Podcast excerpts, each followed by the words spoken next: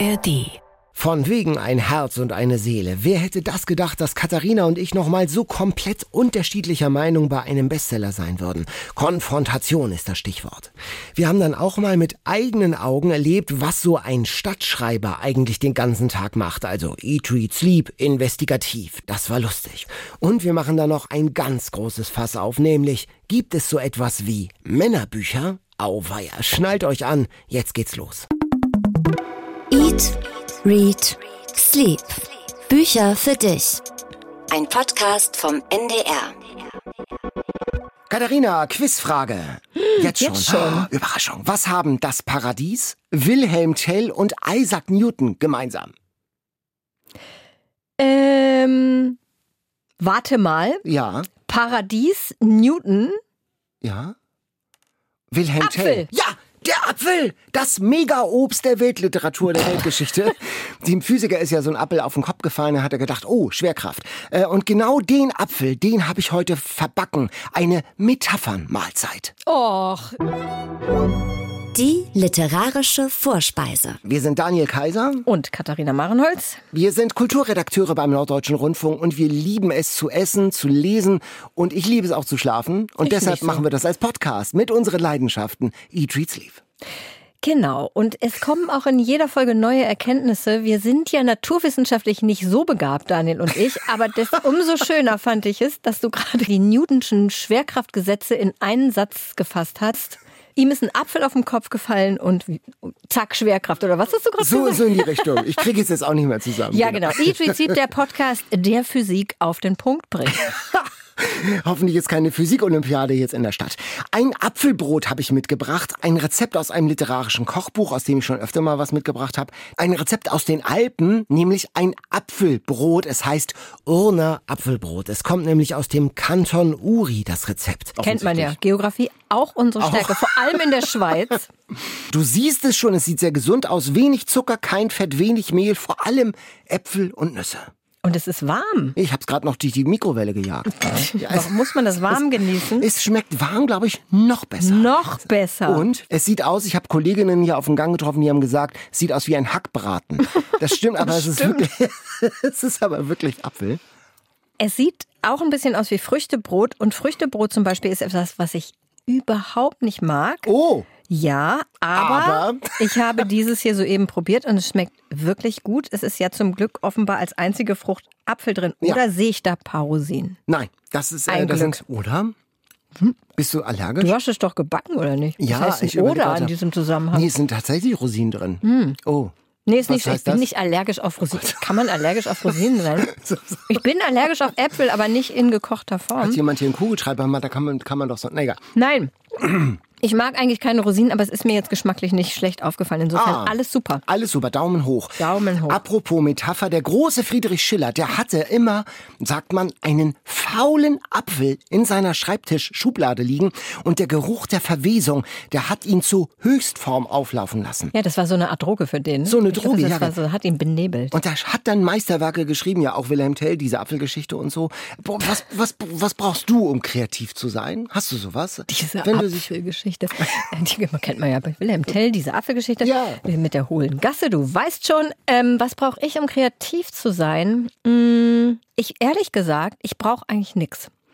Ich kann in ich kann in jeder Situation kreativ sein. Das klingt jetzt ein bisschen, ein bisschen eingebildet. Nee, aber wirklich, ich bin ja oft ein Opfer meiner Ideen. Hast du ja bestimmt auch schon mal gemerkt hier im Podcast. Und diese Ideen kommen mir andauernd. Und ja, also ich brauche ich brauch nichts. Also ich finde schon, äh, ich bin ein bisschen kreativer, wenn ich keine Zeit habe und ähm, wenn Du ich bist mir kreativer, wenn du keine ja, Zeit unter hast. Druck. Ah. Ja, und äh, wenn ich andererseits auch, wenn ich es mir mucklig mache. Also wenn da eine Kerze brennt und ich so einen schönen dampfenden Tee vor mir habe. Das mit dem Apfel würde mich nerven, weil diese ganzen Fruchtfliegen doch da Ah. Ja, irgendwie ekelhaft. auch immer. Also, das ist ja nicht so toll. Ja, Schiller. Auch in den Krimis unseres Interviewgastes heute spielen Äpfel eine Rolle, denn die spielen im alten Land. Mord zur Apfelblüte heißt da ein Band und da liegt auch eine Leiche dann unterm Apfelbaum. Oha, also Abfelldrama. Rechtzeitig zur Apfelernte, jetzt so gegen Herbst, ein Apfelbrot. Rustikal, sag ich mal, ohne Spirenzchen. Ein bisschen so ohne Spirenzchen wie unser Buch aus dem Lostopf. Die Bestseller Challenge. Wir haben gezogen Leonard and Paul von Ronan Hession. Der schreibt sich ja anders. Hession. Ich Mhm. habe aber natürlich extra für unseren Podcast Audio nachgeguckt, wie man das ausspricht. Du hast recherchiert. Ich habe recherchiert. Hession, Ronan Hession, alter irischer Familienname, von der Independent Bestsellerliste. In dem Buch geht es um, wenig überraschend, Leonard und Paul. Das sind zwei Männer in den 30ern, Freunde, beide leicht seltsam. Paul wohnt bei seinen Eltern und arbeitet so zwei Tage in der Woche als Aushilfsbriefträger. Und Leonard hat bis vor kurzem mit seiner Mutter zusammen gewohnt. Die stirbt allerdings auf den ersten Seiten. Das heißt, er wohnt ab dann alleine in dem Haus, in dem er aber auch schon seit seiner Kindheit gewohnt hat. Und er ist Ghostwriter für Kindersachbücher. Als ich den Klappentext gelesen habe, da steht, das Leben der beiden verläuft in ruhigen, wohlgeordneten Bahnen, bis jedem von ihnen etwas widerfährt, das eine ganze Reihe von Veränderungen in Gang setzt. Dachte ich, okay, das klingt interessant. Ich habe dann aber sehr lange darauf gewartet, was das wohl sein könnte, was ihnen widerfährt. Und im Nachhinein habe ich mir überlegt, es ist wahrscheinlich Folgendes. Für Paul, der beteiligt sich am Wettbewerb der Industrie- und Handelskammer um die beste Abschlussformel einer Geschäfts-E-Mail. Also die wollen dann nicht mehr länger. Hochachtungsvoll mit freundlichen Grüßen. Genau. Zu langweilig, zu formell, die wollen irgendwas anderes finden. Da macht er mit bei dem Wettbewerb. Das ist puppenlustig. Ich sag auch noch nicht, wie es. Wir sagen natürlich nicht, wie es ausgeht. Wir haben letztes für die letzte Folge sehr viel ähm, Spoiler-Schimpfe bekommen. Schimpfe bekommen. Genau. Völlig ungerecht. Und das Ereignis, was äh, Lennart widerfährt, ist vermutlich, dass er eine Frau kennenlernt. Ja. Ansonsten geht es im Wesentlichen darum, dass Pauls Eltern und Pauls Schwester Grace Grace Hochzeit planen. Und sonst geht's um nicht so viel. Ich fand's ehrlich gesagt ein bisschen langweilig. Oh, das ist, also ich sehe das komplett anders. Ich bin ja eigentlich Fan von actiongetriebenen, handlungsgetriebenen Büchern, aber ich Mhm. habe hier nichts vermisst, weil in Wahrheit ist ständig etwas in Bewegung. Ja. Auf jeder Seite ist etwas los. Das ist eins dieser Bücher, von denen du immer erzählst. Erste Was? Seite, ich fühle mich wohl. Ah. Ich war gerührt. Diese beiden komischen Kauze, Leonard und Paul, Nesthocker, Nerds. Und das ist so wunderbar eingefangen. Leonard, der plötzlich eben selbstständig werden muss, weil seine Mutter gestorben ist, seine Eltern tot sind. Und Paul, der immer noch bei seinen Eltern wohnt, wie sie miteinander umgehen. Und das ist klar, das ist ja keine erotische Beziehung. Nein. so, überhaupt nicht. Das ist ein Buch über Freundschaft, über Familie. Wie selbstverständlich sensibel die miteinander umgehen, ohne großes Pathos und das ist so anrührend. Und dann gerät das in Bewegung, das Leben, wenn auch auf kleiner Flamme, wie im richtigen Leben. Sehr also, kleine Flamme. Na, Doch. ich habe, der eine verliebt sich, der andere macht beim Wettbewerb mit und die Mhm. Bewegung ist so sacht wie im richtigen Leben und sie spüren es, es muss etwas passieren und darum geht es ja in dem Buch. Und jetzt habe ich tatsächlich, ach doch hier, Du hast Seite- das Buch mit und du hast sehr viele Eselsohren drin. Eselsohren drin. hier. Du siehst. Also seit Berlin möchte ich Ja, ja. keine Vorwürfe mehr haben über Eselsohren in Büchern. Ähm, Katharina, ich habe nicht vor, sagt Paul, mich an Geländer zu ketten oder Polizisten mit BHs zu bewerfen, falls du das meinst. Es gibt genug Menschen, die sowas tun. Aber ich werde das Gefühl nicht los, dass ich die Türen und Fenster in meinem Leben ein bisschen aufschieben muss. Und das fand, es war überhaupt nicht langweilig, sondern es ist so sensibel und anrührend beschrieben, wie Familie, wie Freundschaft funktioniert, die leichten Verschiebungen, wie die sich betrachten. Es ist auch immer wieder witzig geschrieben, also ich muss immer wieder auch kichern und schmunzeln und lachen. Er lag auf dem Bauch, alle Viere von sich gestreckt, wie bei einer Tatort-Kreidezeichnung. Also sowas, also das Buch ist voller lustiger Geschichten. Also ja, es ist schön geschrieben. Das ist jetzt kein, das ist ja interessant, wie man so Bücher liest. Ne? Das ist ein Buch, was ich niemals weitergelesen hätte. Aber ich würde jetzt nicht sagen, das ist ein doofes Buch. Für mich war das einfach langweilig. Ich fand die Typen extrem cringe. Also ich finde auch nicht, dass das normale Freunde sind. Ich meine, Entschuldigung, wer in den 30ern noch bei seinen Eltern lebt, ist schon ein bisschen seltsam auch. Also ich habe diese Verkaufe nicht so ganz verstanden. Es geht um eine ganz normale Freundschaftsgeschichte, das ganz normale Leben. Das hat für mich nicht so richtig gepasst. Und wenn ich jetzt sage langweilig, also ich fand es nicht so schlimm wie Seetaler. Was du sagst, da waren schöne Sätze drin. Es ist auch so ein nettes Ambiente, finde ich, da in England und sympathische Personen. Also diese Eltern von Paul zum Beispiel, die fand ich ganz hinreißend, diese Familie, wie die auch, da gehe ich mit bei dir, wie die miteinander umgegangen sind, die Eltern und auch letztendlich mit ihren beiden Kindern. Das war schon toll beschrieben. Aber insgesamt ist mir da einfach zu wenig passiert. Und ich glaube, wir haben hier ausnahmsweise mal zwei kontroverse Teams. Wir sind uns ja echt oft einig. Oft einig, aber diesmal, Und ja. diesmal nicht. Und in der Community, interessanterweise, gibt es genau diese beiden Lager. Ich habe hier einen Post gemacht bei Instagram, als ich so auf der Hälfte war und habe gesagt, äh, vorsichtige Frage, ich bin auf der Hälfte an alle Fans dieses Buches, denn ich weiß, es gibt viele, passiert da noch irgendwas? Und dann haben viele kommentiert zum Glück, ich habe es mitgebracht und ich schlage vor, ich reiße das jetzt mal hier in der Mitte durch. Du kriegst die Pro-Hörerinnen, sind glaube ich nur Hörerinnen, und darfst die gleich mal vorlesen und ich krieg die Contra. Also Contra im Sinne von nicht mein Buch. Hier reiße ich live durch. Guck mal. Ja, Barbara schreibt, das ist ja das Wunderbare an dem Buch. Es braucht keinen actionreichen Plot, sondern ist einfach in sich wunderbar. Susanne schreibt endlich ein Buch, dessen Haupthelden introvertiert und unaufgeregt sind. Anja sagt, es ist eben eine stille, unaufgeregte Story und Stefanie, es passiert nichts. Und genau das macht es für mich zu einem der besten Bücher überhaupt. Einfach mal im Nichtstun ankommen. Genau. Und da dachte ich, Stefanie, das ist super für alle Leute, die sowas mögen. Das ist einfach 0,0 mein Lebensmodell. Das Buch passt einfach nicht zu mir. Und es passt auch nicht zu Kirsten und Kati, die haben es abgebrochen. Annette kann den Hype nicht nachvollziehen.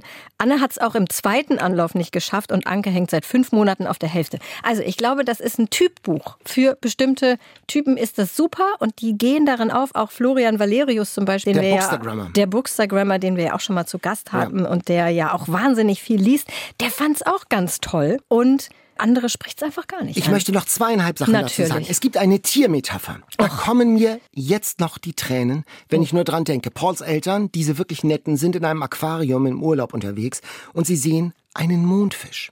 Musste ich googeln. Ach ja, das ist ja auch auf dem Cover. Ein skurriles, nerdiges, ach, das soll ein Mondfisch sein. Ach ja. Ja, ich habe mich schon gefragt, ob der nochmal vorkommt, außer auf Seite 25. Und du musst, man muss das googeln. Es ist ein skurriles, nerdiges Ding, sieht ein bisschen aus wie aus Frankensteins Fischlabor. Entschuldigung, ganz kurz. Ich weiß, wie ein Mondfisch aussieht, denn ich habe sehr viele solche Kindersachbücher gelesen, die Lennart schreibt. Mhm. die Lennart schreibt. Und die stehen vor diesem Fisch, äh, vor diesem Fisch, vor diesem Mondfisch. Und Pauls Mutter verliebt sich in diesen Fisch. Ausgerechnet in diesen seltsamen, nerdigen, schrägen Mondfisch. Warum? Und jetzt muss ich einen Satz vorlesen, auch wenn das auf Seite 63, das gilt nicht als Spoiler. Der Vater fragt sich, warum? Und dann versteht das. Die Vorstellung, es könnte auf der Welt ein Geschöpf geben, das von niemandem geliebt wurde, brach ihr fast das wunderbare Herz und deswegen gab sie sich besonders Mühe, es zu lieben. Und so war es auch, als sie nach zwei Fehlgeburten einen Sohn auf die Welt brachte, der um sein Leben kämpfte. Und das ist so eine anrührende, also dass sie den Paul so sehr liebt, weil sie es ist ihr Mondfisch. Eine Metapher sozusagen für Liebe, für besondere Liebe, die nicht auf der Hand liegt. Und das fand ich so rührend, da musste ich, also in der letzten Zeit weine ich immer bei Büchern. Ja, was ich weiß geht, auch nicht, ja, Daniel? was geht da. Und dann glaube ich in der Tat, es ist ein Typbuch. Es gibt eine Figur, die ist ein bisschen dann wie du, Katharina. Es gibt nämlich die Schwester von Paul, die heiratet. Und die setzt ihn auf den Pott und sagt, jetzt zieh doch endlich aus, jetzt mach doch mal da, da aus deinem Leben einen Effizienzbetrieb. So ist das ja. Also am. Schluss, ja. Nein, nein, also so, die ist, die sozusagen mit diesem Introvertierten nichts anfangen kann. Und äh, dann äh, setzt Pa- Paul so einen Monolog an und sagt ihr, nein, nein, so funktioniert Familie nicht. Und das fand ich auch so wahnsinnig rührend, wie eine Familie trotz aller Widrigkeiten, trotz der Nerds, trotz der Introvertiertheiten, trotz der Verletzlichkeiten doch gelingt. Und das fand ich ganz stark. Und ich war mit meinem Freund unterwegs im alten Land. Wir saßen da am Fähranleger Finkenwerder und haben uns dann gegenseitig das Buch vorgelesen. Meine ich auf Tempo gelesen. Und dann hat's da in den Stimmen dieser Ton, diese Menschenfreundlichkeit ihren ganzen Zauber entfaltet, schon auf den ersten Seiten. Also es ist wirklich eine tolle Geschichte. Und ich kann auch sagen, das ist bislang mein Buch des Jahres. Das ist ja unglaublich. Ja, wirklich. Wirklich? Ich bin wirklich mein Lieblingsgeschenkbuch. Freunde, Familie, aufpassen, das liegt auf dem Gabentisch. Achtung, Achtung, bitte pass auf, dass du es nicht aus Versehen jemandem mit Effizienz, Effizienzsucht schenkst. Ähm, das könnte schiefgehen. Ja, aber das ist, das ist schön. Also ich wollte es auch so gerne mögen, weil es auch so toll aussieht im Gegensatz zum Mondfisch. Ein ganz schönes Cover. Und die Geschichte dahinter ist ja auch Hammer. so super. Der Verlag Voivod und Moira wurde extra dafür gegründet, um dieses Buch zu verlegen. Also es waren zwei Typen, ich glaube ein Mann, eine Frau, die das entdeckt haben im englischen Original und das so toll fanden, dass sie es in Deutschland rausbringen wollten und dafür extra diesen Verlag gegründet haben. Also das ist schon eine coole Geschichte. Also wirklich Leidenschaft für ein, für ein Lieblingsbuch. Ja, und das ist dann, freue ich mich, dass das dein Lieblingsbuch und das Ja. von so vielen anderen geworden ist. Mit Meins Lesebändchen. Ist es, ja, mit Lesebändchen und schönem Lesezeichen. Meins ist es nicht. Ehrlich, ich habe mich wirklich schwer getan damit. Ich habe immer abends nochmal, dachte ich so, Gott, ich weiß gar nicht mehr, was auf den letzten 50 Seiten alles nicht passiert ist, an das ich mich nicht mehr erinnere. Aber Oh, so schön ja, guck mal, dafür ja. ist doch der Podcast super. Eat, Read, Sleep, der Podcast, der verschiedene Lesetypen anspricht. Es gibt ja nicht das eine Buch für alle, das gibt es nicht. Habe ich immer gedacht, es gibt so, aber nach der Chick-Erfahrung auch mit dir. Ja, äh, hier gibt es nicht. ja. Auch wir L- sind nicht immer einig. Genau, Leonard und Paul bei Wolwood und Moira erschienen. Von Ronan Hession ist das Buch. Übersetzt hat das Andrea O'Brien. Das Buch hat 320 Seiten, ein gelbes Lesebändchen und kostet 26 Euro.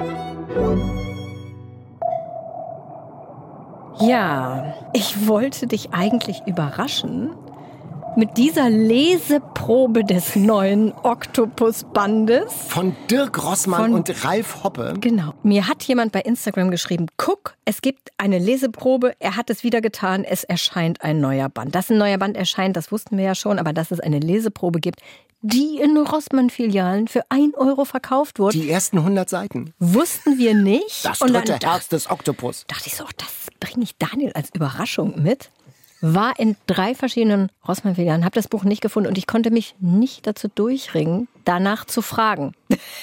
Wirklich, ich fühlte mich so auf, auf so einer geheimen Mission. Ich dachte, ich kann auf keinen Fall mich so weit erniedrigen, dass ich an der Kasse frage, wo es diese Leseprobe gibt. Eat, Read, Sleep, Undercover. Genau.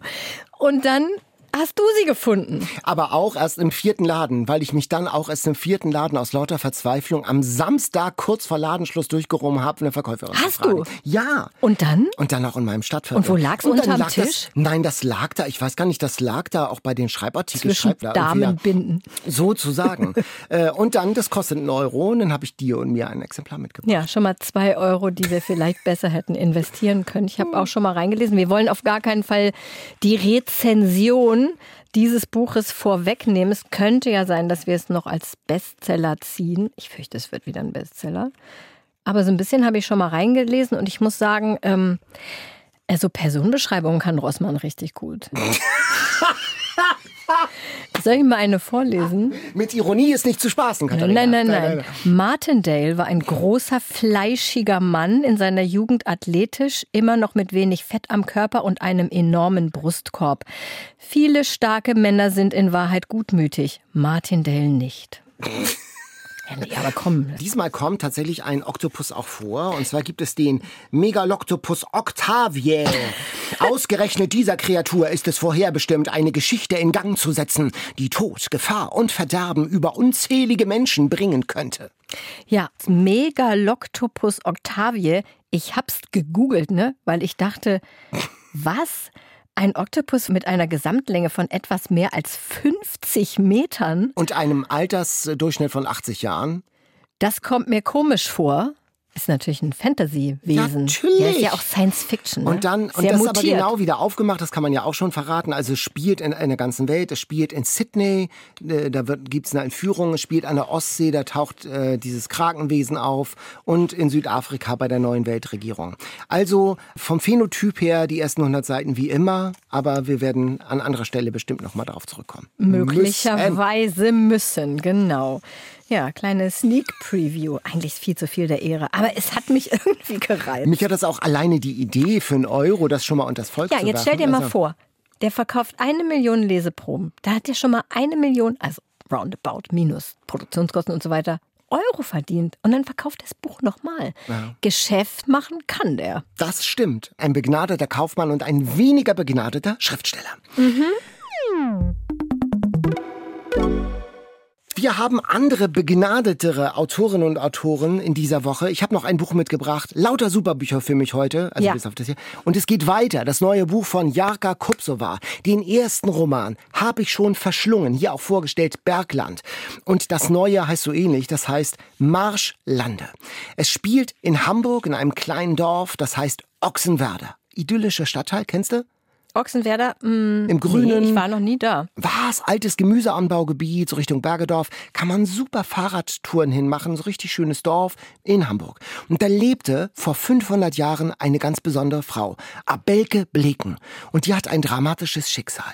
Als selbstständige Bäuerin, taffe Frau in der Männerwelt, eigener Hof und so. Aber Sie wurde als Hexe verfolgt und verurteilt. Eine wahre Geschichte ist das. Drama hinterm Deich. Und jetzt, 500 Jahre später, zieht Britta mit ihrem Mann und Kindern aus der Stadt Hamburg nach Ochsenwerder und stößt dort auf die Geschichte der Abelke Bleken. Eine Straße ist da nach ihr benannt und sie recherchiert und gräbt. Und das Buch erzählt die Geschichte dieser beiden Frauen, also vor 500 Jahren und heute und wie das zusammenhängt. Und ich finde, das ist richtig gut geschrieben, so stark erzählt, wo sich heute noch in der Landschaft dort an der Elbe Spuren von damals damals finden, also kleine Teiche, sind da Zeugnis von alten Deichbrüchen. Oder wie in Familiennamen sich immer noch Spuren der alten Geschichten finden, alte Geschichten also vererbt werden und wie sich auch in der Gesellschaft von heute, wie man mit Frauen umgeht, bis heute Spuren des Dramas von damals finden. Also ich fand's eine richtig gute Lektüre und super. Ah, und jetzt mein Part. Jetzt kommt dein Part. Kommt also Part. nach, habe ich ein bisschen Angst nach unserem Bestseller. Ja, ja, alles gut. Ich, ähm, ja, also ich kann es schon mal vorwegnehmen. Es war jetzt auch nicht so ganz mein oh, Buch. Aber pass auf, interessant. Ich habe ja vorhin schon gesagt, ich finde es auch für mich immer wieder interessant, wie man Bücher liest oder entdeckt. In dem Fall dachte ich, Titel, Cover, Klappentext hat mich nicht so richtig gereizt. 1520. Hm, hm, hm. Und dann habe ich es angefangen, weil du gesagt hast, ich soll es lesen. Habe ich natürlich gemacht. Und dann war ich sehr überrascht, weil ich fand es toll geschrieben. Also auch die, ich bin direkt in diese kurz nach mittelalterliche Zeit reingekommen mit der Abelke, wie sie da gelebt hat auf ihrem Hof. Und ich fand es dann in, historisch auch sehr interessant. Aber dann dachte ich, ja, aber ich weiß ja, wie es ausgeht. Also man weiß ja von Anfang an, wie diese Geschichte mit Abelke endet. Und deswegen fand ich es dann nicht mehr so spannend. Und dann diese zwei parallel erzählten Geschichten, Gegenwart Britta, äh, Vergangenheit Abelke, die haben mich jeweils rausgerissen aus der Geschichte der anderen. Das fand ich ein bisschen schade. Das fand ich ja gerade spannend, weil das ist ja kein historischer Roman, sondern es lebt ja gerade vom Dialog heute. Was haben diese beiden Frauen miteinander zu tun? Und genau. am Anfang habe ich da auch gedacht, hm, was haben sie denn miteinander zu tun? Und die These, die am Ende steht, ist ein bisschen Style, ein bisschen Allerdings. Spitz, aber immer noch nachvollziehbar und mm. im mhm. Toleranzbereich. Mm. Also ich fand schon, dass das ein starkes, auch feministisches Buch ist. Ja, werden ja im Grunde Parallelen zwischen heutigen Frauen, die mhm. mit ihrem Leben strugglen, und Frauen eben damals 1500 irgendwas, 1580. die als mhm. Hexe verbrannt werden. Mhm. Und da dachte ich, wow, also das ist echt ein bisschen over the top. Bei allem, was recht ist, was Britta da erlebt, dass sie sich Warte mal, jetzt muss ich kurz überlegen, was man alles darüber sagen kann, ohne zu viel mhm. zu verraten. Eheprobleme. Ähm, ja, mhm. Eheprobleme. Und ich bin, aber das ist vielleicht mein persönliches Problem, weil ich einfach in der letzten Zeit sehr viele solche Bücher gelesen habe mit Geschichten über benachteiligte Frauen im Hier und Jetzt. Und dessen bin ich ein bisschen müde. Bei Abelke das regt mich innerlich auf, was mhm, der passiert stimmt, ist. Ja. Da fühlt man so mit, klar weiß man im Grunde Hexenverbrennung schlimm, aber wenn das an so einer persönlichen Geschichte nochmal aufgearbeitet wird, Klar, das hat ein Erregungspotenzial und so eine Ungerechtigkeit, wie kann es sein? Aber bei Britta denke ich, weißt du was, Britta? Bisschen selber schuld. Also zu viel Mi, Mi, Mi in der Gegenwartsstory, zu viel Verallgemeinerung. Was zum Beispiel da vorkommt, so, oh, Frauen, die beäugen sich immer so kritisch und sind immer gegenseitig in Konkurrenz und gehässig und das war damals so und das ist heute so. Ich denke so, hä, das stimmt überhaupt nicht. Also das stimmt manchmal, aber das kann man sicherlich auch auf Männer Also es anwenden. gibt ja heute noch in Sachen Gleichberechtigung, gibt es noch Gerechtigkeitslücken. Was, das was stimmt. Von, und der Roman fragt, woran liegt das? Ja, und aber doch nicht an der Hexenverbrennung, Nein, aber oder? die Hexenverbrennung Meinung sind ein Symptom sozusagen mhm. einer gesellschaftlichen Entwicklung, die damals ja, wirklich Weichen gestellt hat. Und dass da sind dieselben Mechanismen am Werk wie damals und heute. Natürlich wird heute nicht mehr verbrennt. Aber guck doch mal außerhalb von Ochsenwerder. Geh doch mal in andere Länder. Geh doch mal in den Iran. Ja, aber ja, darum geht's also, ja nicht. Also nein, wenn wir hier eine Parallele sind, zum Iran... Ja das sind ja die Mechanismen. So lange haben wir ja noch keine Gleichberechtigung. Das ist ja, ja sozusagen in der gesellschaftlichen DNA angelegt. Und aber ich finde schon, dass das Buch das äh, auf, auf auffächert. Für mich hätte es nicht funktioniert, die Parallele. Wenn jetzt eine Parallele gezogen worden wäre zu einer Frau im Iran oder von mir aus zu einer Frau in den, keine Ahnung, 50er Jahren, mhm. hätte es in Teilen funktioniert. Und ja, wir sind sicherlich noch nicht am glücklichen Ende der Gleichberechtigung angekommen. Aber das, was Britta da erlebt, da muss man sagen, Augen auf bei der Lebensplanung letztendlich. Also ich meine, die hat ja eigentlich nichts auszustehen. Es ist ja nicht so, dass die aus problematischen Verhältnissen kommt aus welchen Gründen auch immer keinen Job ergreifen kann. Der stand im Grunde alles offen. Sie hat sich dafür entschieden, ich heirate und lege meinen Job zumindest partiell auf Eis. Dazu hat sie niemand gezwungen, auch der Mann nicht im Übrigen. Und das ist ein selbstgewähltes nein, nein, nein, nein, nein. Also Drama. Darüber, da, da müssen wir jetzt zu viel spoilern. Also die, die äh, Beziehung der beiden ist schon ein bisschen komplexer und es gibt schon von ihnen eine Erwartungshaltung, dass sie ihre Karriere zurückstellt. Ja, aber da genau. kann man ja als Frau sagen, mache ich nicht. Heutzutage. Das ist die Frage. Kann man ja, das? Und ich bin ja eine Frau. Es, ja, genau, richtig. Aber darum geht es ja in diesem Buch. Und das erleben ja andere Frauen offenbar denn auch an. Ich bin ja keine Frau. Aber richtig. das erleben, ja, das erleben aber Frauen wie dem Vernehmen nach immer wieder auch heute noch anders. Und ja. ich finde schon, dass man, dass man sozusagen fragt, warum ist das so? Wo kommt das her? Das stimmt, das Erleben von. Ich will auch gar nicht sagen, dass alle Frauen diese Wahl haben. Aber so wie diese Frau in der Geschichte, die Gegenwartsfrau ja. Britta angelegt ist, hat es mich nicht überzeugt. Mhm. Da ist meine Reaktion, Britta, reiß dich zusammen. Macht sie ja dann auch, aber, ne?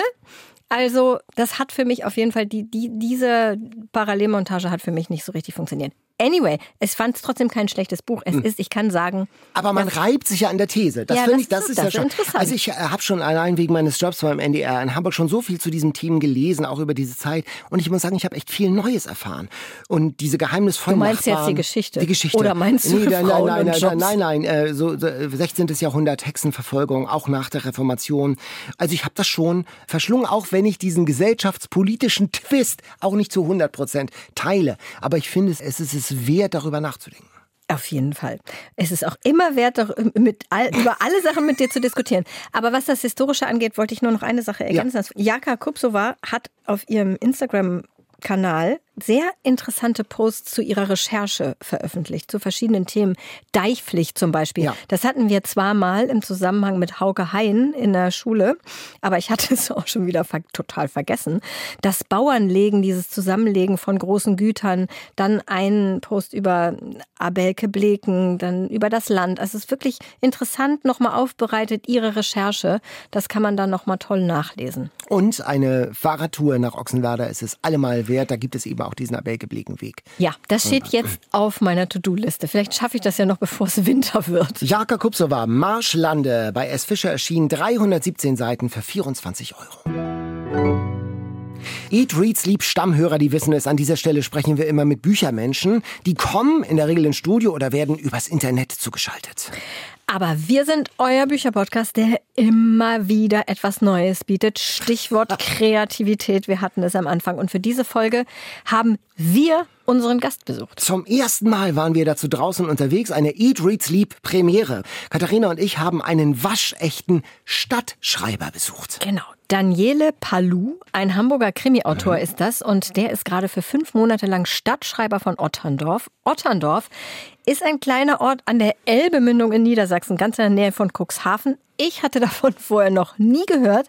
Aber ich weiß jetzt, das ist ein Hotspot für Nordseetouristen. Genau, und da sind wir hin, um mal zu sehen, was so ein Stadtschreiber eigentlich macht. Das wussten wir nämlich gar nicht so richtig genau. Bei Wikipedia steht, Stadtschreiber bezeichnet einen meist mit einem Stipendium verbundenen kommunalen Literaturpreis, den einige Städte seit der zweiten Hälfte des 20. Jahrhunderts vergeben. Der Preis ist in der Regel mit kostenloser Wohnung sowie meist einer zusätzlichen kulturellen Aufgabe in der entsprechenden Gemeinde verbunden.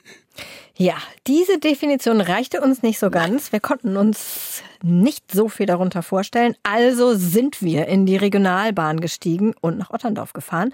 Und am Bahnhof hat uns Daniele Palou auch direkt abgeholt. Da, ich sehe ihn schon. Ich auch, mit Hund. Daniele mit Hund. Willkommen in Otterndorf. Sehr schön. Wunderbar, wir freuen Ja, und dann hat er uns direkt mitgenommen zu seinem Gartenhaus. Moment, Straße. Jetzt. Ampeln brauchen wir hier nicht. Otterndorf ist ja eine relativ kleine Stadt mit 7.500 Einwohnern, aber im Sommer verdoppelt sich die Einwohnerzahl gerade mal eben schnell, weil es auch einfach so schön ist, wirklich. Wir sind da vorbei an alten Fachwerkhäuschen über so eine schöne Brücke. Ja, durch Otterndorf fließt nämlich die Medem. Guck doch mal hier. Ist das nicht schön? Ich finde es wirklich schön. Bisschen wie Amsterdam. Hast du vor deinem Stadtschreiberjob schon mal von der Medium gehört? Ich hatte weder von der Medium noch von Otterndorf gehört. Wobei das ja ganz, ganz nah an Hamburg dran ist, finde ich. Naja. Herrliches Wetter übrigens an dem Tag. Wir sind dann noch so über so einen hübschen Wall spaziert und dann war da auch direkt das Stadtschreiberhaus oder besser gesagt Häuschen. Ja, direkt am Weg ein historisches Gartenhäuschen, wie uns Daniele dann erzählt hat. Da wohnt und arbeitet er als Stadtschreiber von Otterndorf. Ja, das war wirklich schick von außen mhm. und sehr klein von innen. Genau, wir durften natürlich reingehen. Man könnte auch sagen, es ist ein Stadtschreiberzimmer. Naja, ein Zimmer, Küche, Bad. Ja. Auf zwei Etagen. Hier ist das Untergeschoss. Das ist das Untergeschoss. Oh, eine große Küche. Ja, ja, mit kleinem Fenster, wie du siehst. Ja. Sehr kleinem Fenster. Hier sind wir jetzt dann im Badezimmer. Im Badezimmer. Ach, das ist doch nett. Okay, wie viel kleiner ist das jetzt hier so als deine Wohnung in Hamburg? Viel kleiner, ein Drittel vielleicht. Für ja. wie lange?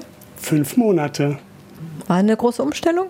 Es war eine große Umstellung. Ich habe wirklich lang gebraucht, mich hier einzuleben. Das hat ganz viele Gründe.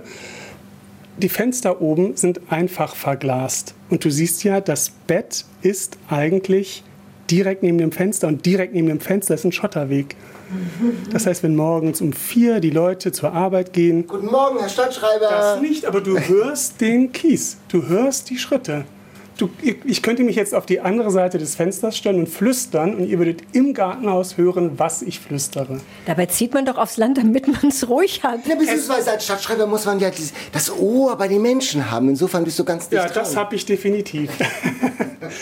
Ja, und sein Gartenhaus hat auch ein eigenes kleines Gartenhäuschen vor der Tür mit vielen interessanten Mitbewohnern. Es ist wirklich Natur pur. Ich hatte im Schuppen, der ja hier zum Gartenhaus gehört, eine Wolfsspinne. Was ist denn eine Wolfsspinne? Riesig. Die ist Handteller groß und die hat sich da schön eingenistet. Das komplette, der komplette Schuppen war voller Spinnweben. Ist und da, warte kurz, ist das gefährlich, eine Wolfsspinne? Nee, habe ich gegoogelt. Ah.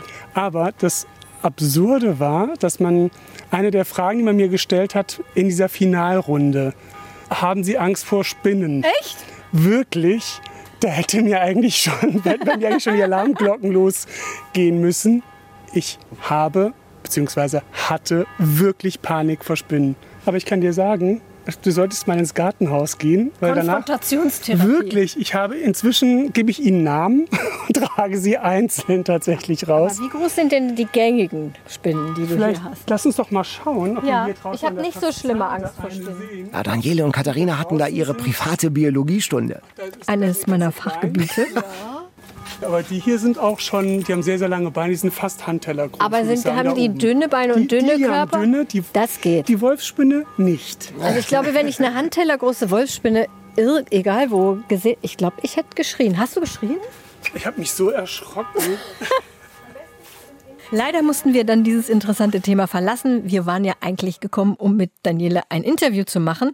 Das sollte natürlich im Garten stattfinden. Da stand auch schon ein kleiner Tisch und zwei Stühle. Dann haben wir noch einen Stuhl rausgeholt aus seinem kleinen Zimmer da. Daniele hat Kaffee gekocht und Daniel hatte natürlich die literarische Vorspeise dabei. Das Apfelbrot, das passt nämlich super, denn Danieles erste Krimis, die spielen im alten Land in diesem Apfelparadies. Ja, Tod im alten Land und Mord zur Apfelblüte heißen die ja auch passenderweise. Du hast es ja am Anfang schon erzählt, Daniel.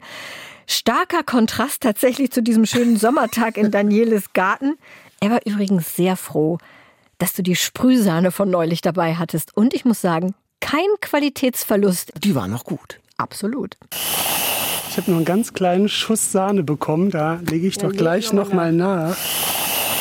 Wenn schon, denn schon. Ist so schön klitschig. Ich mag, ja. ich mag klitschige Kuchen. Mhm. Weil so furztrocken. Es ist wahnsinnig viel Apfel drin. Ein Kilo Äpfel sind drin und nur 200 Gramm Mehl oder so. Also es ist sehr, und es ist kein Fett dran. Also eigentlich ist das der gesündeste Kuchen der Welt. Sozusagen. Okay. Ja, jetzt sitzen wir hier so lauschig in deinem Gartenhaus. Und hier bist du jetzt wie lange? Fünf Monate? Ich bin, hier, ich bin hier fünf Monate. Das Stadtschreiberstipendium von Otterndorf geht vom 1. Mai bis 30. September. Wir sitzen übrigens im Garten vom Gartenhaus. Deswegen können noch manchmal Nebengeräusche stattfinden. Gerade ist es sehr ruhig. Na, eben war noch ein Hubschrauber über uns, aber jetzt ist gerade ruhig. Das stimmt. Was ist so der Deal? Also du darfst hier umsonst wohnen, du bekommst Ein Geld, Honorar, ein genau. Honorar. Das ist, darf man das sagen, wie hoch?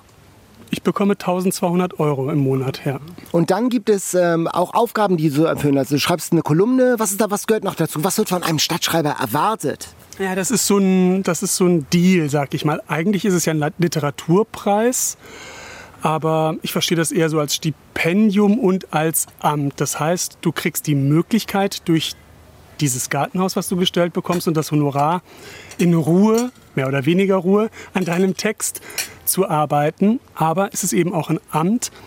Du hast schon auch, finde ich, repräsentative Aufgaben. Du sollst das kulturelle Leben der Stadt bereichern und vertraglich festgeschrieben ist nur der Begrüßungsempfang, die Antrittslesung und die Abschlusslesung. Es wird natürlich gern gesehen, wenn man darüber hinaus noch Sachen macht. Sprich, ich habe eine Kolumne in der Tageszeitung.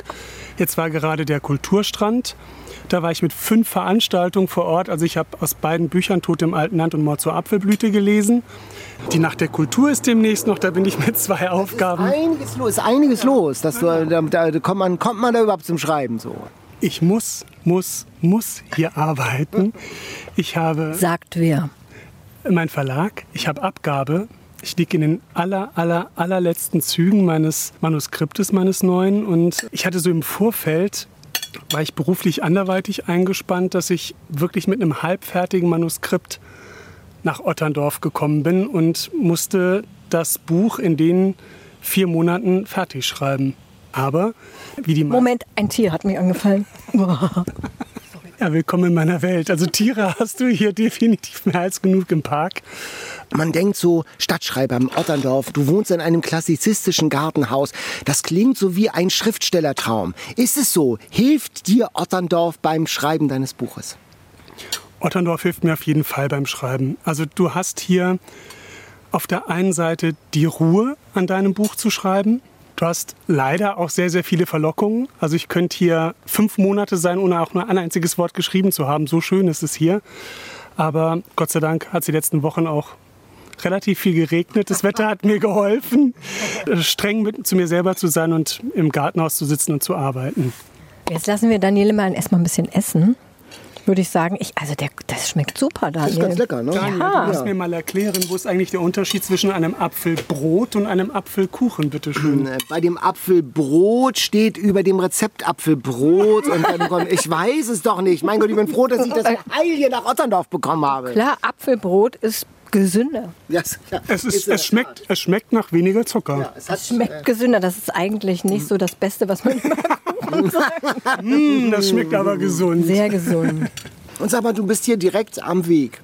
Ja. Also die Leute können reingucken. Machen die das? Das ist wirklich so, dass ich mir morgens um sieben den Wecker stelle und als allererstes ins Untergeschoss ins Bad gehe, mich tageslichttauglich herrichte, weil dann gehen die Gardinen auf, sprich der Vorhang lupft sich und ab dem Zeitpunkt sitze ich hier auf dem Präsentierteller und arbeite auf dem Präsentierteller. Jeder, der vorbeigehen kann, kann ins Haus gucken. Das nutzen die Leute auch sehr ausgiebig, äh, gucken rein, gucken, was macht er denn so, gucken mir beim Leben und beim Arbeiten zu. Also auch deshalb bin ich hier schon bekannt wie so ein bunter Hund, glaube ich. Oh Gott, was war denn das jetzt für ein Geräusch? Der Hund ist auch nervös, klang wie eine. Natürlich. Hinter dem Haus gibt es einen Stadtpark. Dahinter sind die Bahnschienen und dahinter ist eine Fabrik, von der ich immer noch nicht verstanden habe, was sie machen. Aber da knallt es gerne auch mal häufiger. Das klingt original wie aus einem Fünf-Freunde-Roman.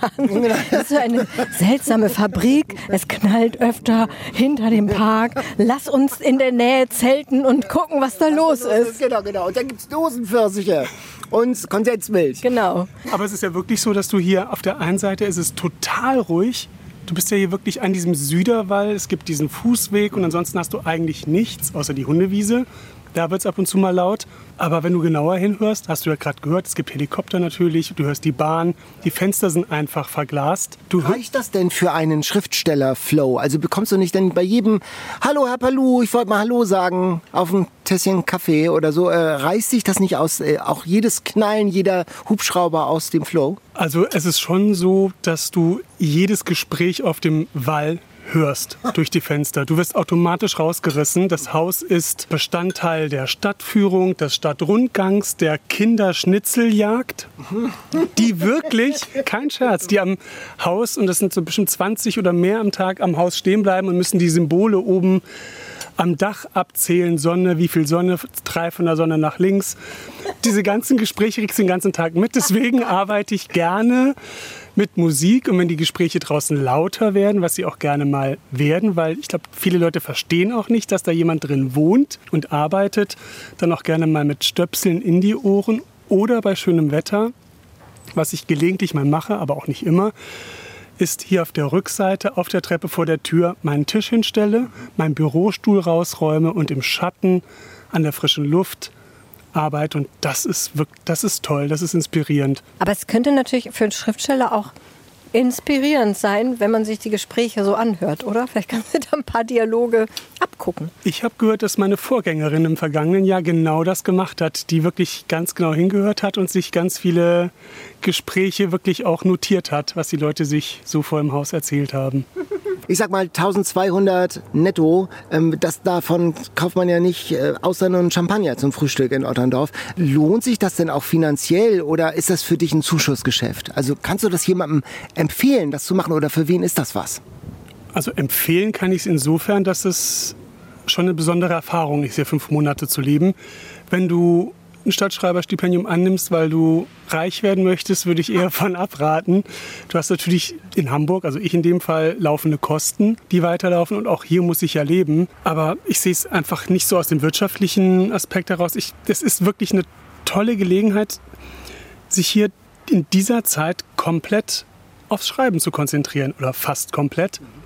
Das ist wirklich toll. Das sehe ich einfach mal so als Geschenk an und ich habe ja auch ein paar Rücklagen, so ist es nicht. Aber wenn du davon deinen Lebensunterhalt bestreiten musst und eine Wohnung in Berlin, Hamburg, München, wo auch immer finanzieren, ich glaube, dann wird es schwierig. Gibt es denn so einen Otterndorf Twist in deinem neuen Buch, in deinem Manuskript, der, der nur hier kommen konnte? Eine Figur, die dir hier auf der Straße begegnet ist in Otterndorf. Also tauch, wie, inwiefern taucht vielleicht Otterndorf als Idee oder so in deinem neuen Buch auf? Oh, Daniel, immer so gute Fragen. Was? Also. nee, super. Habe ich jetzt gar nicht dran gedacht. Also es ist ja so, dass ich die Idee zu diesem neuen Buch, dieser neuen Krimireihe, wo ich jetzt gerade das Debüt, den Auftakt schreibe, das hatte ich natürlich schon vorher konzeptioniert. Das spielt in Nordfriesland. Der Auftakt-Krimi heißt Marconi und der tote Krabbenfischer und erscheint im April bei Rowold. Und da konnte ich jetzt natürlich nichts mehr um Otterndorf drumherum strecken. Aber ich sag mal so, ich halte es nicht für ganz ausgeschlossen, dass meine Ermittler irgendeine Art und Weise auch Berührung mit Otterndorf kommen werden. Und was wirklich super gut ist, wenn du zum Beispiel Namen brauchst, ich bin ja, ich bin ja immer auf der Suche nach Romanfigurennamen. Und wenn ich den Namen für einen Rechtsanwalt zum Beispiel brauche, dann nehme ich mal einen Stadtrat, fahre hier so rum und schaue, welche Namen mir so begegnen und da bediene ich mich ganz gerne und vielleicht taucht ja auch der Name des hiesigen, der Nachname zumindest des hiesigen Bürgermeisters in meinem Krimi auf, wer weiß. Spannend. Aber sag mal, du hast dich doch für dieses Amt als Stadtfrei, du hast dich ja beworben, richtig?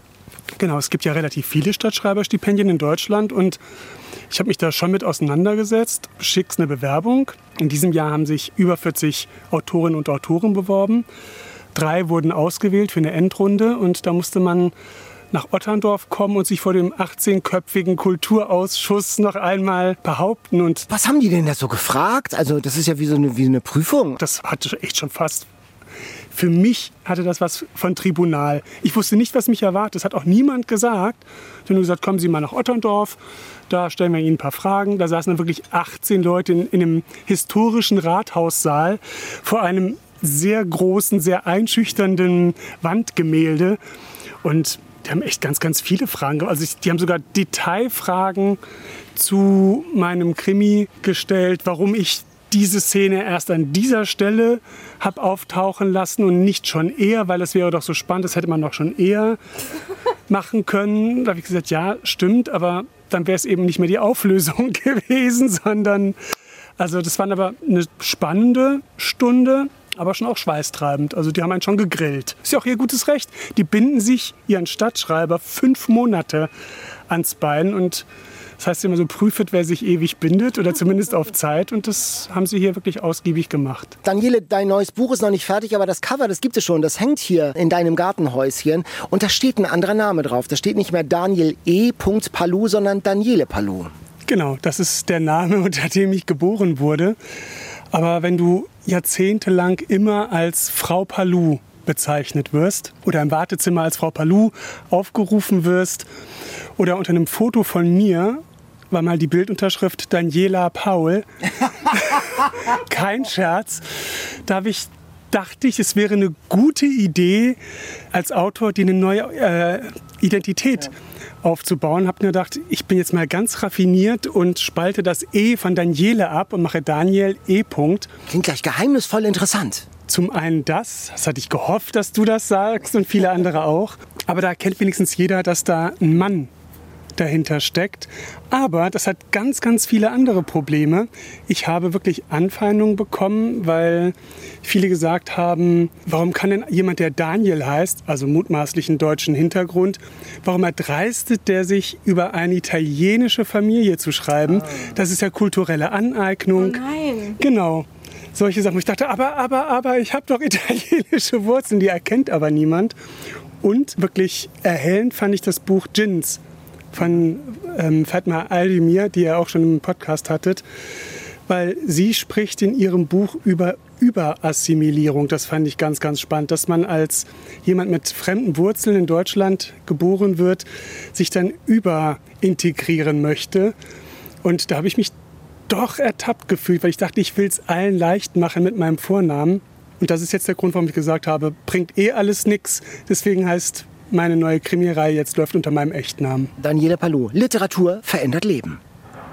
Was soll ich dazu noch sagen? Hättest du mir das Mikrofon Schönes Schlusswort. Super, ja genau, du hast recht, Daniel. Wir sind dann nach dem Interview noch mit Daniele durch Otterndorf gegangen und der ist da wirklich bekannt, äh, nicht nur in der Buchhandlung und bei den Menschen aus dem Kulturausschuss, der wurde überall begrüßt und hat auch erzählt, dass er, als er ankam, am ersten Tag die Hauptstraße gepflastert war sozusagen mit Plakaten mit seinem Gesicht. Er hat sich gefühlt wie im Bundestagswahlkampf. Ja, das stelle ich mir sehr lustig vor. Du fährst in so einen Ort ein, in dem du noch nie vorher warst und überall hängen Plakate von dir. Man ist in Otterndorf weltbekannt. Ist der Hammer. Ja. Also uns hat dieser ja. Ausflug auf jeden Fall sehr gut gefallen. Wir haben was gelernt über den Job als Stadtschreiber. Wir haben einen neuen Ort entdeckt. Wir waren übrigens dann auch noch am Strand, mhm. also am Deich. Da ist auch ein mini kleiner Stand, aber hauptsächlich Deich. Zum Glück war Flut, es gab also sogar Wasser. Ja, schöne Aktion. Hoffentlich konnten wir euch den Stadtschreiber Daniele Palou so mal richtig nahe bringen. Schreibt uns doch mal, wie euch unsere Otterndorf-Exkursion gefallen hat. Dann machen wir das vielleicht öfter, ne? Das würde ich super gerne machen. Wir könnten noch so einige Ausflüge machen.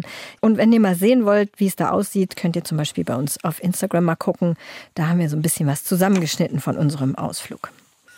Da esse ich doch gleich nochmal von diesem Apfelbrot. Ich habe mein Stück schon aufgegessen. Ich habe noch was. Ich hatte ja auch zwei Stücke. zwei Stücke. Es ist genau. das gleiche Apfelbrot, was auch schon in Otterndorf war, Daniel, ne? Ja, das hält sich. Oh Gott. Ah, ist das eingefroren zwischendurch, oder? Ja, ich hatte es eingefroren. Aber schmeckt wie frisch. Ja, es ist einfrieren. Kann man das Kann Ich habe dir vorher gesagt, du kannst es einfrieren. Das ähm, funktioniert auf jeden Fall. Die All-Time Favorites. Wir haben eine Mail von Robert aus Braunschweig bekommen und der hat erstmal eine lustige Geschichte geschrieben. Er hat Eat, Read, Sleep gehört und seine Frau und er dachten, Jan wäre der Sprecher der TKKG-Hörspiele. und dann konnten sie das aber offensichtlich irgendwie aufklären. Jan kurz nochmal deutlich. Jan ist nicht der Sprecher der TKKG-Hörspiele. Das können wir wirklich ausschließen. Das können wir ausschließen. Aber seitdem hört er mit seiner Frau und seinen zwei Söhnen sogar auch regelmäßig unseren Podcast. Und Robert hat sich viele Gedanken zum Thema Männer und Lesen gemacht. Robert ist 46 und ist erst vor wenigen Jahren zum Lesen gekommen und er hat sich gefragt, wie das eigentlich bei ihm war. Und er sagt, er brauchte das richtige Buch. Und der Durchbruch für ihn war About a Boy von Nick Hornby. Und er schreibt, für mich war es das erste Buch, bei dem ich für mich festgestellt habe, dass ein Buch auch berühren kann und nicht nur zum Zeitvertreib gelesen werden muss. Also Durchbruchsbuch und immer noch sein persönlicher All-Time-Favorite. Und er schreibt, vielleicht stellt es ja mal in einer Folge vor. Das machen wir natürlich. Und lustig fand ich übrigens auch schon an der Formulierung, ein Buch auch berühren kann und nicht nur zum Zeitvertreib gelesen werden muss. muss. Das ist auch eine interessante Herangehensweise. Ich kann mich auch noch erinnern an den Sound des Buches, an den Witz, das ich damals gelesen habe. Also es war schon ein herausragendes Buch, About a Boy, das herausstach aus der anderen Lektüre, die ich damals da äh, vor mir hatte. Es geht um Will, der ist Mitte 30, Single und er hat keine Geldsorgen. Er muss nicht arbeiten, denn sein Vater hat mal so einen Weihnachtssong geschrieben, so Last Christmas mäßig. Also der der lebt jedes Jahr von den Tantiemen und nicht schlecht. Der Typ ist ein bisschen oberflächlich, Hedonist, der reißt eine Frau nach der anderen auf und geht sogar in eine Selbsthilfegruppe für, Allein, für alleinerziehende Frauen und da lernt er, also um Frauen aufzureißen, und da lernt er dann eine Frau kennen, die einen Sohn hat, den zwölfjährigen Marcus. Und der Marcus, der ist in der Schule so ein bisschen Außenseiter, der wird gemobbt und Will hilft jetzt Marcus dabei cool zu werden. Das ist so ein bisschen sein Projekt. Er soll selbstbewusst werden, erwachsen und womit macht er das? Jugendkultur, mit Popkultur, mit der richtigen Musik, mit Kurt Cobain, mit Nirvana, mit neuen Klamotten, About a Boy, über einen Jungen. Und man denkt, na klar, es geht um Marcus, aber in Wahrheit geht es natürlich um den erwachsenen Jungen Will, About a Boy, wie der jetzt lernt innerhalb dieses Buches sozusagen in der Begegnung mit Marcus, wie er lernt und wie er es schafft, selbst erwachsen zu werden. Ja, Schönes Buch. Ich habe es nochmal aus meinem Schrank rausgeholt. Ja. Ich hebe ja nicht viele oh. Bücher auf, aber dies hier habe ich aufgehoben. Ich mag Nick Hornby sehr gerne. Das war ja damals in den 90ern wirklich auch eine andere Art von Literatur, die der geschrieben hat, kann man schon sagen.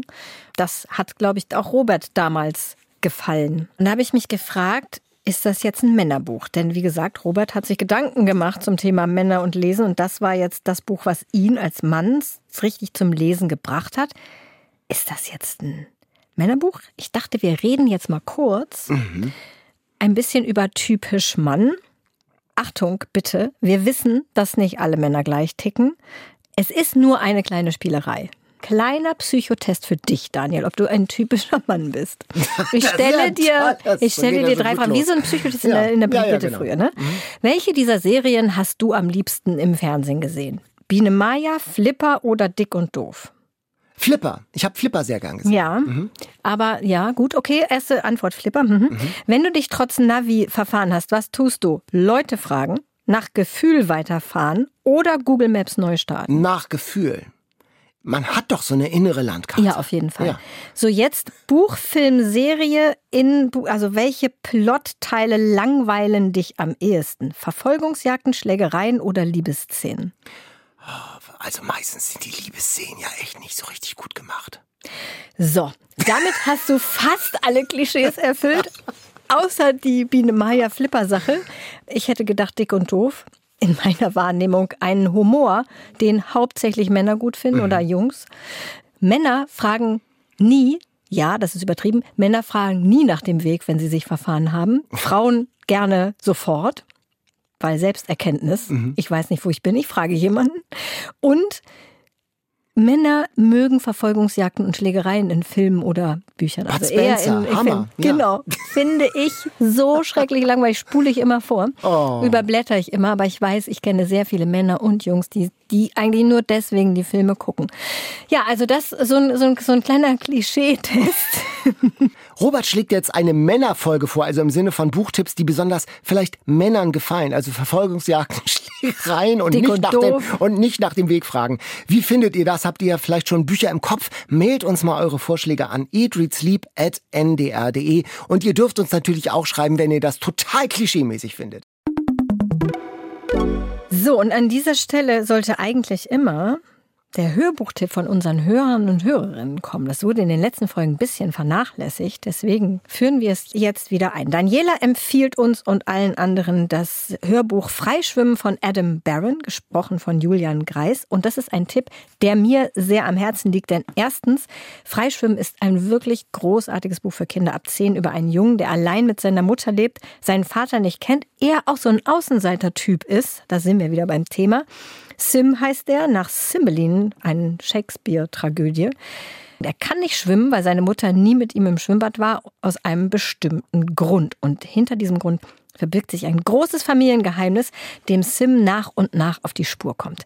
Ich habe das mal mit sehr großem Erfolg vorgelesen. Das Hörbuch mhm. kenne ich nicht, und deswegen gut, dass es diese Community gibt. Daniela sagt, dass es grandios ist, das Hörbuch. Und das glaube ich sofort, wenn es von Julian Greis gelesen ist. Schauspieler am Thalia Theater hier in Hamburg, oft auch als Sprecher für den NDR gebucht, hat unter anderem in unserem Podcast Zeitkapsel auch gesprochen. Mhm. Und Daniela schreibt, Julian Greis fängt den unvergleichlichen Humor, aber auch die tiefgründigen und traurigen Seiten der Geschichte so gut mit seiner Stimme ein, dass man im Wechsel lachen und weinen muss. Oh. Ne? Ja. Also, Hörbuchtipp Freischwimmen von Adam Barron für Kinder ab 10. So, dann stark dich doch noch mal, ja. denn meine erste Quizfrage hat was mit der literarischen Vorspeise zu tun. Oha! Das Quiz. Apropos Apfeln. Adam und Eva. Mhm, kenne ich. Das ist ja auch Literatur, Bibel. Essen vom Baum der Erkenntnis. Ne? Auf Gemälden ist da eben immer ein Apfel zu sehen. Also die beiden Nackedeis mit der Schlange und dem Apfel. Fun Fact, in der Bibel steht gar nichts von einem Apfel. Warum ist das auf den Bildern über die Paradiesgeschichte immer ein Apfel? Oh, jetzt kommt hier so eine Religionsinsider-Frage. Ja. Ich kann an dieser Stelle mal sagen, ich habe nichts gegen Religion. Da habe ich nämlich eine böse Mail dazu bekommen. Ich bin immer so abfällig gegenüber Religion.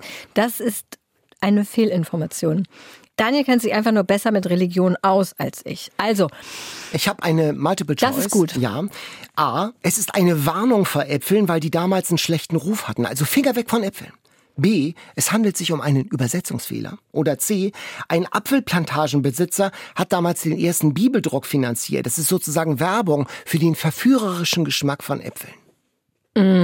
Hm, das klingt ja sehr unwahrscheinlich. Warnung Übersetzungsfehler oder Werbung?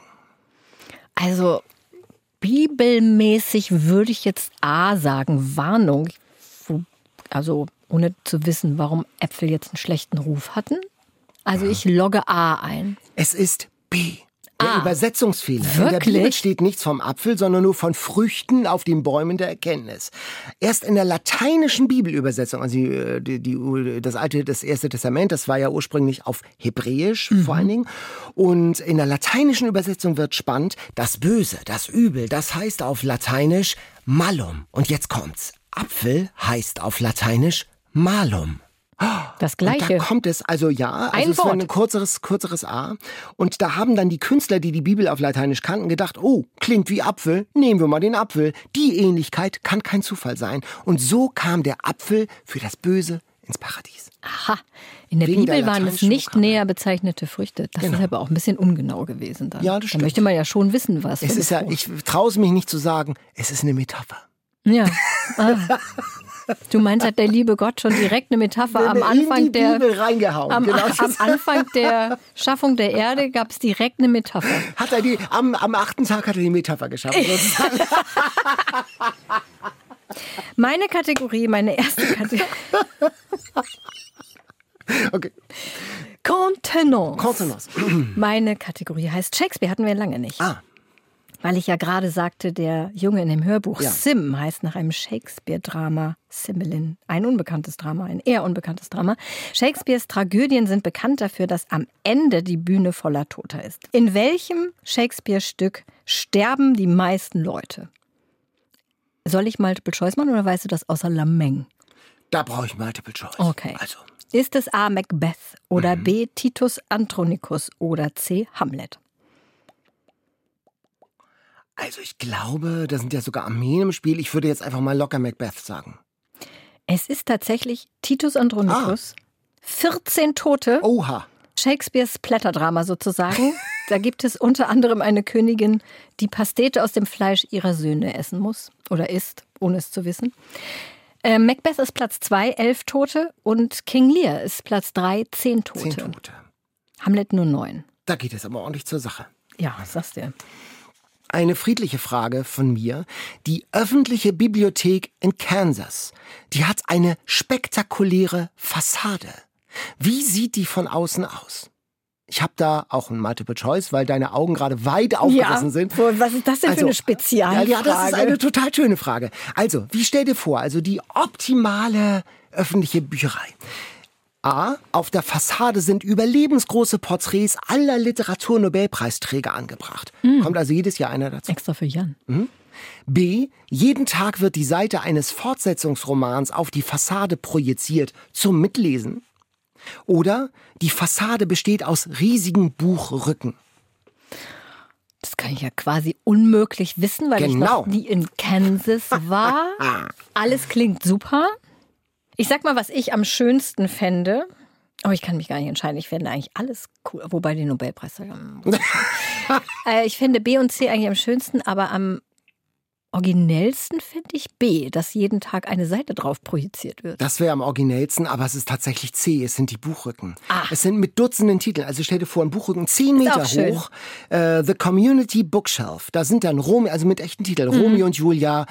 Huckleberry Finn, der Zauberer von Oz, Herr der Ringe, unsere kleine Farm, wer die Nachtigall stört. Also einmal quer durch den Gemüsegarten der angelsächsischen Literatur. Sagen. Sieht wunderbar aus, sieht super aus. Ja, das ist cool. Meine zweite Kategorie ist die schöne Kategorie Literaturpreis. Wir haben ja gelernt, Stadtschreibertum ist eigentlich ein Preis, Stipendiumpreis, whatever. Die beiden Top-Stadtschreiberstipendien sind in Bergen. Das ist ein Stadtteil von Frankfurt. 20.000 Euro bekommt man da. Aber einmalig, nicht im Monat. Nein, einmalig. Und Mainz, da kriegt man immerhin 12.500 Euro und darf ein Jahr in Mainz wohnen. Frage, wo darf der Stadtschreiber oder die Stadtschreiberin von Mainz wohnen? Ein Jahr lang. A. In der Mainzer Zitadelle. B. Im Eisenturm. Oder C. Im Gutenberg-Museum. Im Museum gibt's überhaupt so eine Nasszelle oder so? Keine Ahnung, Museum. Also ich würde jetzt irgendwie, also wild romantisch, Gartenhaus in Otterndorf mäßig, würde ich sagen, ist ein Turm war da auch im Spiel, ne? Eisenturm, ja. Der Eisenturm. Das klingt doch super. Eisenturm, sage ich. Klingt echt super. So ein mittelalterlicher Stadtturm. Tatsächlich ist es im Gutenberg-Museum. Im Museum? In der Dachgeschosswohnung, ehemalige Direktorenwohnung. Ah. Also hat früher der Direktor des Museums gewohnt. Immerhin 65 Quadratmeter. Bisschen größer als in Otterndorf. Bisschen größer. Ist, glaube ich, doppelt so groß, ne? Wie viel, wie viel Quadratmeter hatte dann hier? Habe ich vergessen. Das war 20? Eine Handvoll. Ja, ja, Dann ja, wär's genau. dreimal so Das groß. ist Dreimal so groß. Ja, mein Gott, Mathematikeinheit am Ende. Guck mal. Konntest du doch mal glänzen. Ja. Und weißt du, wer letztes Jahr Stadtschreiberin in Mainz war? Das war doch unsere gute Bekannte. Dörte Hansen. Genau. Genau, ja. ja. Ich denke, mal gucken, wer es nächstes Jahr wird. Dieses Jahr schaffen wir nicht mehr, aber wer es nächstes Jahr fünf machen wir vielleicht mal einen Ausflug nach Mainz in Nach die Mainz, Direktorenwohnung. Ja. Ich glaube nicht, dass wir da, wir dürfen da nicht wohnen. Nee, aber Ach so, wir besuchen. besuchen. Achso, okay. Wir dürfen da nicht wohnen. Es sei denn, du möchtest Stadtschreiber, Stadtschreiber von Mainz werden. Mainz Kannst du ja mal bewerben. So, jetzt kommt zum Äußersten wieder, zum Alleräußersten. Bestseller Challenge. Die Auslosung. Ich habe ja die Dose bestückt und ich sag mal so, es könnte hart werden. Oh. Acht von 20 Spiegel-Bestseller-Listentitel sind tatsächlich New Adult-Bücher oder so Jugendromane. Ich glaube, die werden durch dieses BookTok-Phänomen auf die Liste gespült. Es gibt sogar äh, in, in einigen Buchfilialen richtige BookTok-Regale mit so Bestsellereien. Genau, und es gibt auch eine eigene BookTok-Bestsellerliste, aber ich glaube, dass diverse Titel einfach auf die richtige Bestsellerliste kommen. Ist schon be beachtlich. Acht von 20. Wer ist der Also nächste Folge dran? Du und Jan. Das heißt, du darfst ziehen. Ich darf ziehen. Und sieben Titel hatten wir schon. Wer ist natürlich auch die Independent-Liste. Titel der Independent-Liste sind auch mit drin. Zieh verantwortungsvoll und weise, Katharina. Verantwortungsvoll und weise. Nur mal ein bisschen durchschütteln. Ich habe mich schon entschieden für ein Los. Es ist TC Boyle Blue Skies. TC Boyle hatten wir auch schon zu Gast und er hat von Blue Skies in unserem Podcast erzählt.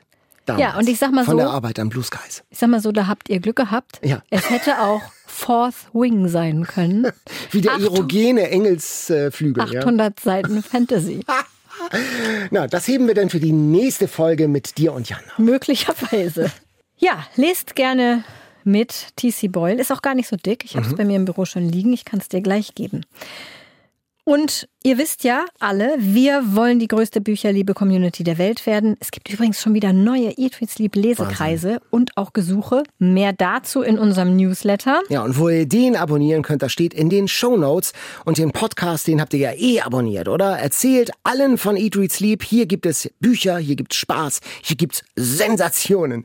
Bis zum nächsten Mal. Ja, Tschüss. Einfach Es ist so schade, dass du die Sprühsahne nicht mit hergebracht hast. also am, auf den letzten Metern hier noch irgendwie kulinarische Kritik. Ist die jetzt inzwischen doch mal umgekippt, die Sprühsahne? Ich habe sie einfach heute Morgen vergessen. Also ich hatte sie schon mit, also ich hatte sie schon fast im Rucksack. Aber Echt? Sie steht immer ja, noch sie bei rum. immer noch bei mir ja, rum. Kannst du also, ja vielleicht nochmal was ja, genau. machen, was, wo man die benutzen kann. Die nächste literarische Vorspeise kommt bestimmt. Für Jan. Eat, Read, Sleep. Bücher für dich. Ein Podcast vom NDR. Thank you. Und hier wie immer ein Podcast-Tipp für euch. KI, das ist ja das Thema der Stunde. Die Entwicklung von künstlicher Intelligenz, die geht ja gerade rasend schnell und es bereitet vielen Leuten Sorgen. Damit ihr nicht den Überblick verliert, gibt es den KI-Podcast von der ARD. Jede Woche halten euch die Hosts auf dem Laufenden, zum Beispiel darüber, was KI für Jobs, für Fake-Videos oder für Urheberrecht bedeutet. Den KI-Podcast gibt es in der ARD-Audiothek und überall, wo es Podcasts gibt. Und einen Link findet ihr ihr in unseren Shownotes.